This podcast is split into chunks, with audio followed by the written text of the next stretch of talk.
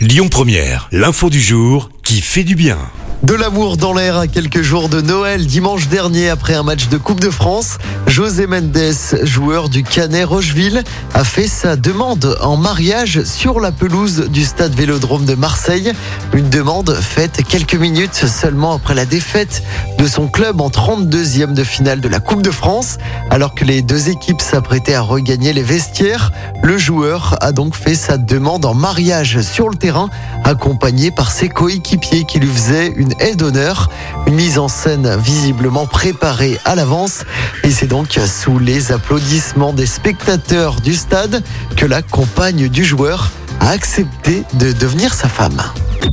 Écoutez votre radio Lyon Première en direct sur l'application Lyon Première, lyonpremière.fr et bien sûr à Lyon sur 90.2 FM et en DAB+.